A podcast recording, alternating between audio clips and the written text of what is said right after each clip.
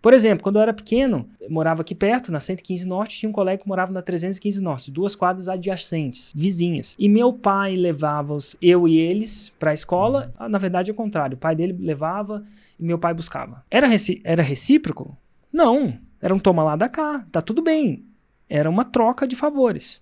Mas ninguém era recíproco, o resto da minha vida eu vou... Vou lembrar disso. Vou lembrar disso. Não, era uma transação comercial sem, sem a troca de dinheiro, mas era Aham, comercial. Então é. não funciona.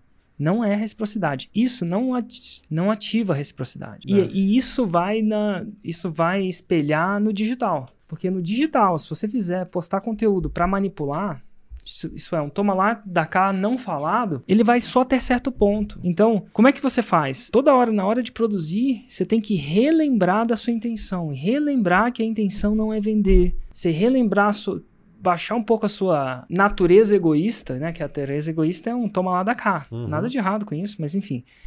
E aí você tem que focar em que conteúdo que vai realmente fazer sentido. E não que conteúdo vai cumprir tabela.